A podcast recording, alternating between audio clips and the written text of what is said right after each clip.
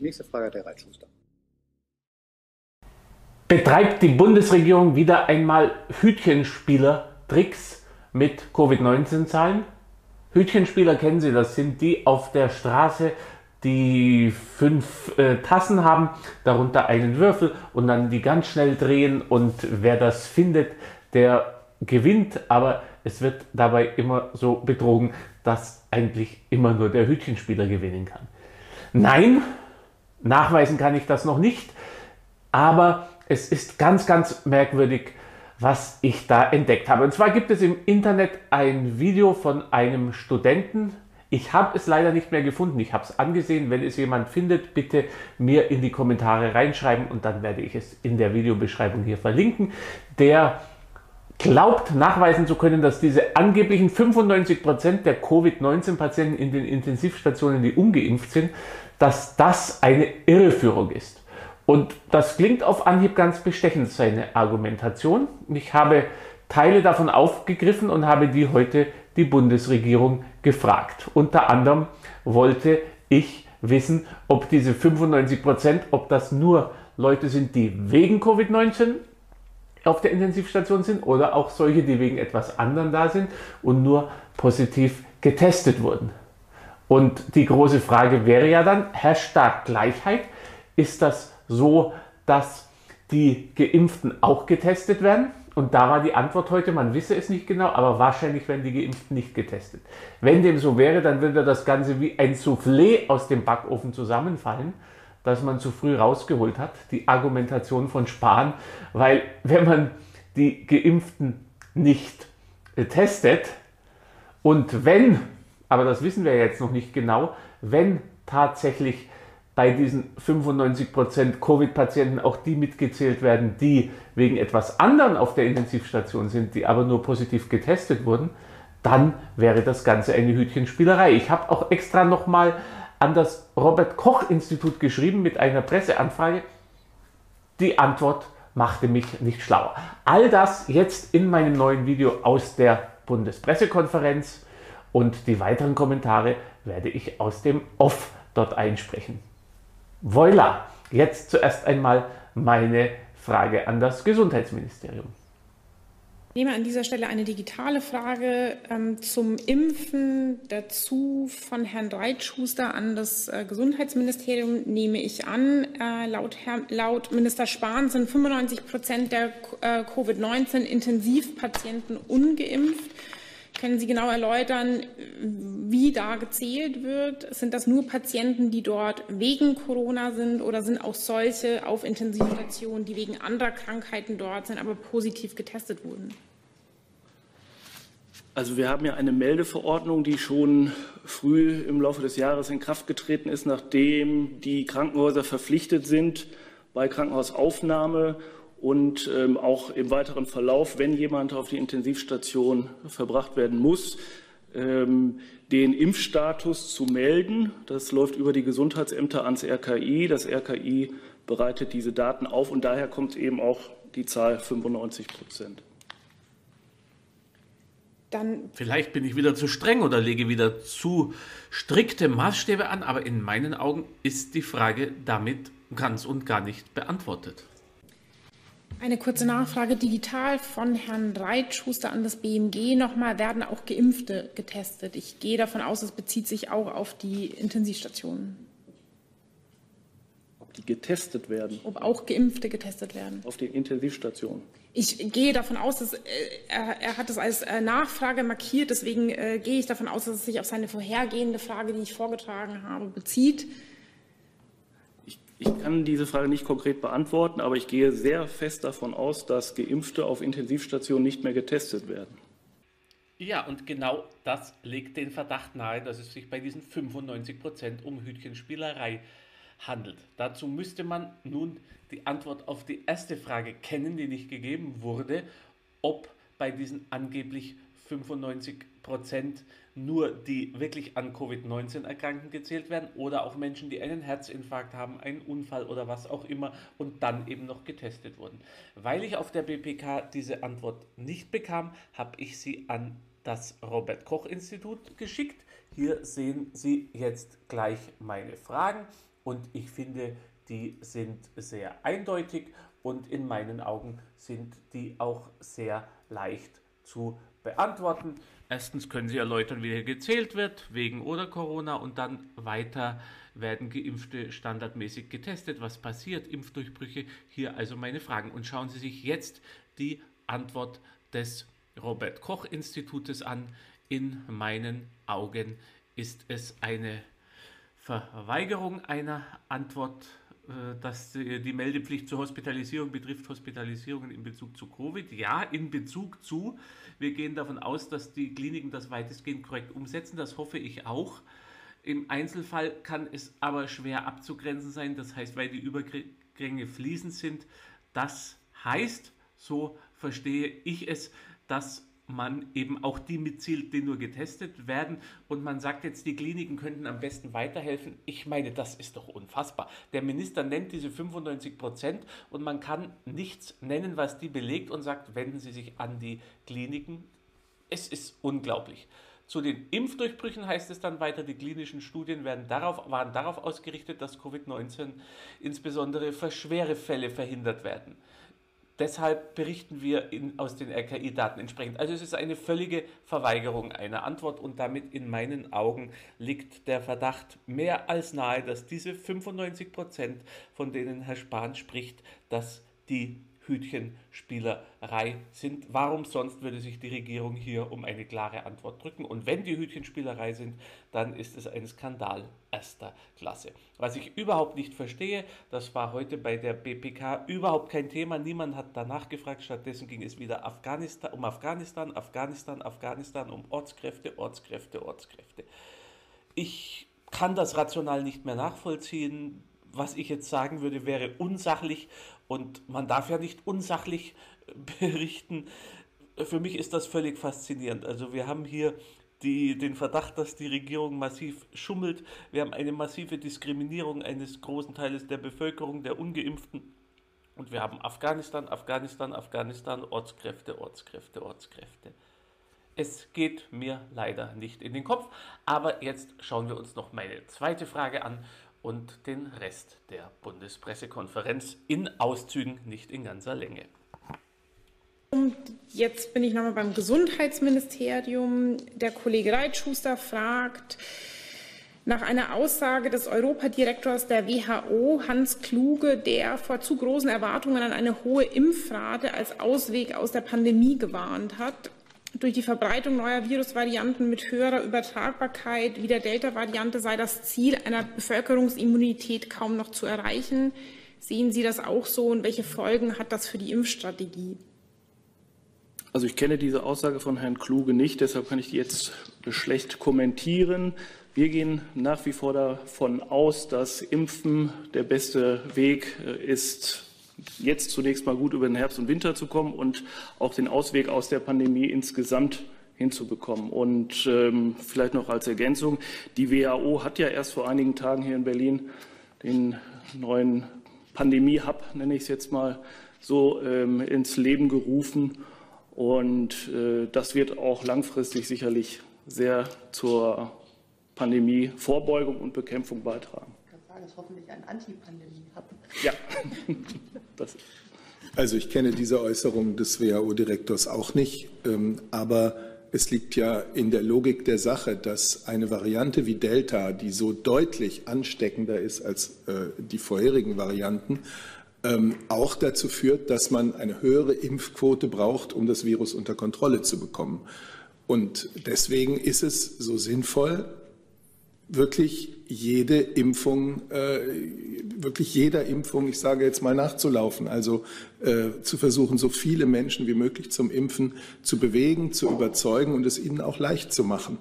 Ähm, wir haben das große Glück bisher, dass die existierenden Impfstoffe wirksam sind, ihre Wirksamkeit auch bei der Delta-Variante nicht verloren haben, sondern eine hohe Wirksamkeit haben. Und äh, Schon deswegen, damit das so bleibt, sollten wir versuchen, äh, eine sehr hohe Impfquote zu erreichen, eine höhere, als wir sie jetzt haben, bevor möglicherweise, was nicht passieren muss, aber natürlich immer passieren kann, eine Variante des Virus daherkommt, ähm, die die Impfstoffe nochmal auf eine ganz andere Probe stellt.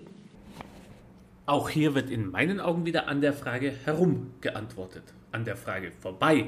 Entschuldigung, warum? Merkwürdig, aber es passiert ja oft genug. Stattdessen ein allgemeiner Appell für das Impfen. Dass die Bundesregierung diese Aussage eines der wichtigsten Leute in der WHO nicht kennt, spricht natürlich für sich, genauso wie es für sich spricht, dass sie sich inhaltlich damit offenbar nicht auseinandersetzt. Jetzt noch eine Frage von Kollegen zum Thema Covid-19. Dann bin ich bei Herrn Rinke. Ja, Herr Seibert, vielleicht könnten Sie uns sagen, was denn eigentlich die Zielmarke ist. Ähm, wie viele Impfungen wollen Sie innerhalb dieser Woche erreicht haben? Es kursiert ja mal die Zahl von fünf Millionen. Ist das ein Ziel, das auch die Bundeskanzlerin hat? Nein, ich denke, äh, der Kollege aus dem BMG wird das auch gleich richtigstellen, dass diese fünf Millionen Zahl so in dem Zusammenhang jedenfalls nicht genannt worden ist. Wir haben jetzt derzeit 62,5 62,2 Prozent der Gesamtbevölkerung in Deutschland, die vollständig geimpft sind. 66,5 Prozent haben äh, eine erste äh, Impfung bekommen. Ich kann nur sagen, jede weitere Impfung zählt. Jede weitere Impfung wird uns sicherer ähm, in den Herbst und den Winter gehen lassen. Und das ist das Ziel, nicht eine konkrete Zahl, sondern möglichst viele Menschen. Dazu bekam ich heute eine Leserzuschrift, die ich sinngemäß wiedergeben möchte. Und zwar schrieb mir ein Leser, er könne nicht verstehen, warum wir jetzt mit über 60 Prozent Geimpften eine genauso dramatische Lage haben wie im letzten Jahr, als die ganzen Risikogruppen, die Älteren, all die nicht geimpft waren. Und jetzt sagte er, sind die Risikogruppen geimpft, es sind große Teile der Bevölkerung geimpft. Und wenn man sich ansieht, was gesagt wird von der Politik und den Medien, dann hat man den Eindruck, die Lage sei genauso dramatisch. Er verstehe das nicht, sagte der Leser. Ich muss ganz ehrlich sagen, ich verstehe es auch nicht, aber ich bin auch ein Laie und ich bringe deshalb nur seine Frage hier an die Öffentlichkeit. Vielleicht gibt es ja irgendwelche Antworten darauf. Man müsste diese Frage vielleicht einmal bei einer der nächsten Bundespressekonferenzen stellen. Herr Spahn hatte mehrfach, ich glaube auch letzte Woche hier an der, äh, bei der Regierungspressekonferenz ähm, gesagt, dass er davon ausgeht, dass man noch so roundabout fünf Millionen weitere Impfungen braucht, damit wir sicher und verlässlich durch Herbst und Winter kommen. Auch auf die Gefahr hin, dass das jetzt als unsachlich gewertet wird, die Kollegen Jung und äh, Jessen, die ja zusammenarbeiten, haben heute zum gefühlt hundertsten Mal wieder die Frage nach der Freigabe von Impflizenzen aufgeführt. Es ist immer die, das gleiche Ritual, es sind eigentlich immer die gleichen Antworten, deshalb nur ganz kurz hier die Auszüge. Dann Herr Jung zu diesem Thema. Hm, es ist ja nicht nur die Woche der äh, Bundesregierung in Sachen Impfen, sondern es gibt jetzt auch ein internationales Bündnis von 75 Hilfsorganisationen, die jetzt auch eine Woche ausgerufen haben, nämlich dass äh, das Abkommen zum, über das geistige Eigentum der Impfstoffpatente aufgehoben bzw. Äh, temporär aufgehoben wird. Da, dazu gehört unter anderem Oxfam, Amnesty International, Brot für die Welt und UNAIDS. Ähm, wie steht die Bundesregierung mittlerweile zu der temporären Freigabe der Impfstoffpatente, Herr Sabat? Die Position die Bundesregierung ja. ist ja eine der, der wenigen Regierungen auf der Welt, die das blockieren. Also zunächst einmal ist es die Grundhaltung der Bundesregierung, und das haben wir vielfach ausgedrückt, dass natürlich die Pandemie nicht besiegt ist, die Pandemie nicht hinter uns liegt, solange sie in anderen Teilen der Welt noch wütet. Also ist es in unser aller Interesse und auch eine Frage globaler Gerechtigkeit, möglichst schnell Impfstoff auch in alle Ecken der Welt, wo er gebraucht wird und wo er jetzt noch fehlt, zu bringen. Zweitens ist die Position der Bundesregierung, was die Frage der Patente betrifft, klar und vielfach ausgedrückt worden und auch unverändert. Nachfrage? Aber diese Abgaben und COVAX, das reicht ja alles bei weitem nicht aus. Und Sie meinten gerade, dass die Impfstofffreigabe, die Patentfreigabe nicht das Nadelöhr sei. Das sehen ja genau diese Organisationen anders und das sehen auch viele westliche Staaten und auch der Rest der Welt äh, anders. Wie kommen Sie darauf, dass das nicht das Nadelöhr ist? Wir führen jetzt eine Diskussion, die wir vor zwei, drei, vier Monaten hier sehr ausführlich geführt haben. Noch einmal, auch da gab es schon unterschiedliche Haltungen, auch von Organisationen wie Oxfam. Das ist bekannt, aber die Bundesregierung, die Regierung, die, die Analyse der Bundesregierung ist eine andere. Dann bin ich bei Herrn Jessen. Ja, das ist nochmal die Frage der äh, Patentfreigabe. Herr Seibert, es ist ja richtig, die Diskussion hatte vor zwei Monaten etwa schon einmal hier stattgefunden. Mal vor zwei Monaten gefühlt endlos und über Monate, aber vielleicht täuscht mich die Erinnerung, das kommt ja vor. Äh, und auch damals war Ihre oder die Position der Bundesregierung nicht die Patente seien das Nadelöhr, sondern die Produktionsstätten. Gleichwohl ist es doch aber so, dass dann, wenn Möglichkeiten vorhanden sind, weil zum Beispiel Patente freigegeben wurden, der Anreiz zum Aufbau neuer Produktionsstätten ein ganz anderer ist. Also Ihre Argumentation hat so ein bisschen den, den Eindruck, wir verhindern, dass das Nadelöhr, was Sie selbst identifiziert haben, geschlossen werden kann. Das sagen ja auch Länder der sogenannten äh, Dritten Welt, äh, dass sie in der Lage wären, Produktionsstätten aufzubauen. Also, das ist jetzt mal Ihr Statement und als solches nehme ich es entgegen.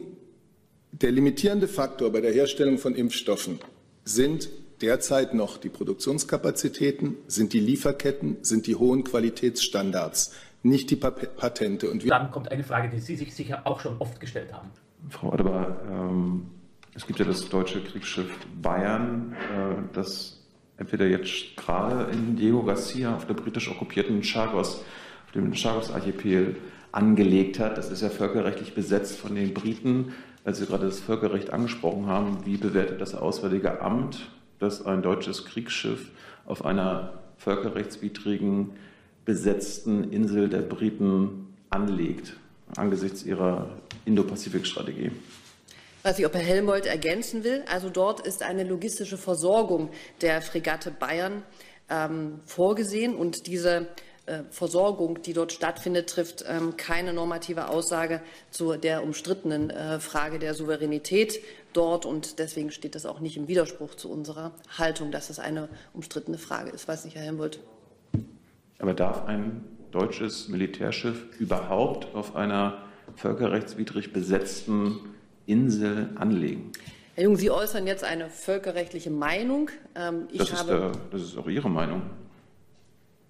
Ich habe ähm, zur Frage, das was dort passiert und dass es eine umstrittene Frage der Souveränität dort gibt, meinen Teil ausgeführt. Sie haben jetzt Ihre Meinung. Ja, aber das ist offizielle Haltung des Auswärtigen das Amtes, dass das Scharpoi-Archipel besetzt ist von den Briten. Herr Jung, das war keine Frage, sondern noch ein Nachtrag. Ja, aber Sie haben ja gerade was anderes gesagt. Genau, aber das waren zwei Fragen, deswegen machen wir jetzt an dieser Stelle weiter. Ich habe zu diesem konkreten Thema keine weiteren Meldungen. Gut, dass ich kein neidischer Mensch bin, sonst wäre ich an dieser Stelle wahrscheinlich neidisch darüber, dass es Kollegen gibt, die sich überall auf der Welt auskennen und die auch zu den entferntesten und ansonsten kaum beachteten Ereignissen ihre explizite Meinung haben. Mir fehlt dazu das Wissen, mir fehlt dazu die Allgemeingelehrtheit, Gemeinhin gilt der Erasmus von Rotterdam als der letzte Allgemeingelehrte, aber vielleicht war er gar nicht der letzte. Aber würde beim Komplex Auswärtiges vermutlich nochmal bleiben und bin bei Herrn Lücking. Der Kollege Lücking ist vom Neuen Deutschland, dem früheren Zentralorgan der SED, das zu Afghanistan auch früher schon eine sehr dezidierte Meinung hatte. Ja, Daniel Lücking, MD der Tag. Wir wollten wöchentlich nochmal die Zahlen abgleichen, wie viele Ortskräfte aus Afghanistan es mittlerweile nach Deutschland geschafft haben. Das müsste in Ihren Bereich fallen, Herr Alter. Das hatte letzte Woche Frau Wick gemacht. 248 äh, war letzter Stand letzte Woche. Wie viele weitere Ortskräfte sind aus Afghanistan hier in Deutschland angekommen?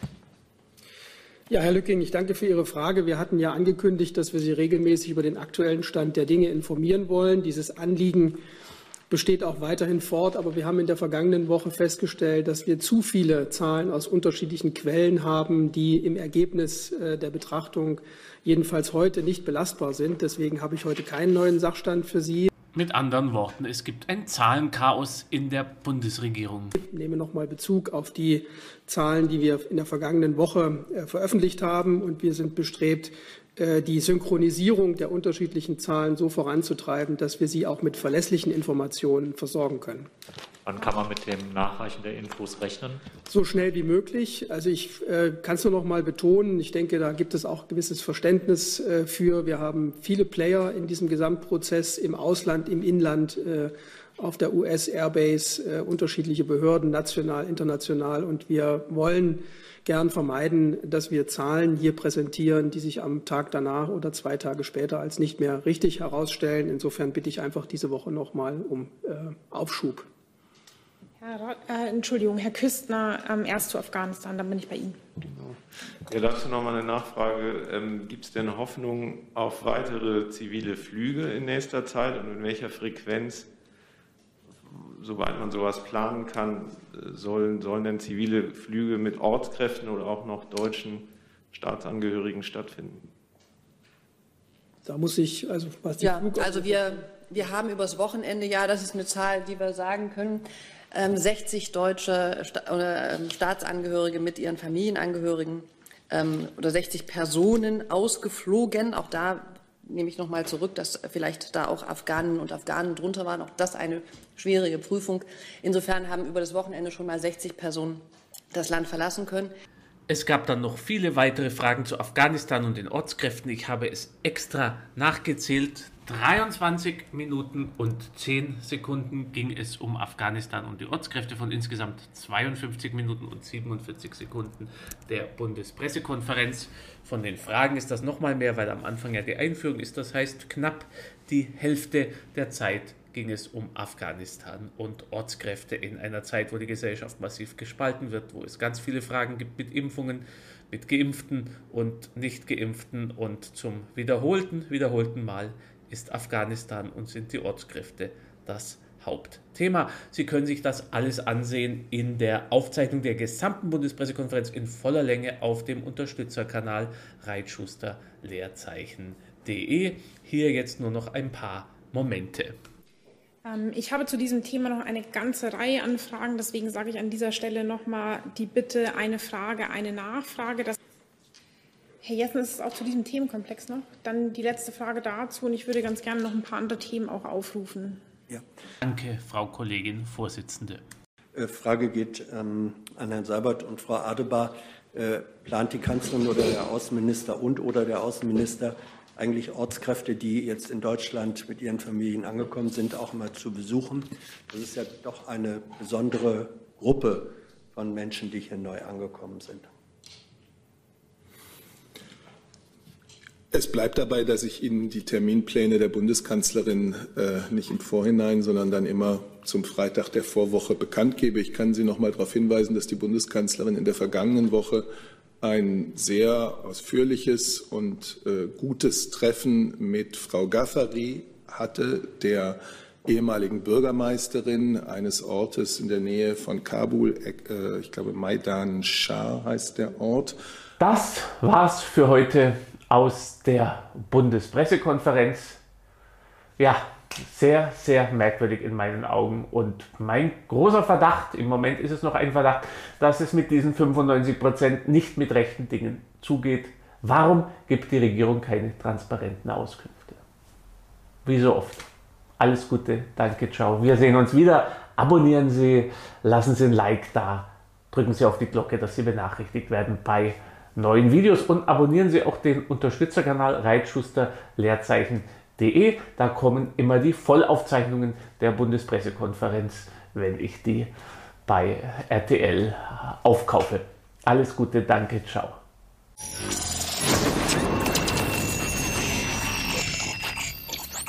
Nächste Frage der Reitschuster. Ja, und nach der Tradition statt eines Fehlers von mir, eines witzigen Backstages und statt eines Witzes etwas Wichtiges, Ernstes, Staatstragendes. Hier noch ein paar Statements von der Bundespressekonferenz. Danke, ciao. Gut, dann würde ich als nächstes mit einer Ankündigung von dem Auswärtigen Amt weitermachen. Ja, vielen Dank. Ähm, ich habe Ihnen eine Ankündigung zum, Thema Indo-Pazifik-Leitlinien der Bundesregierung zu machen.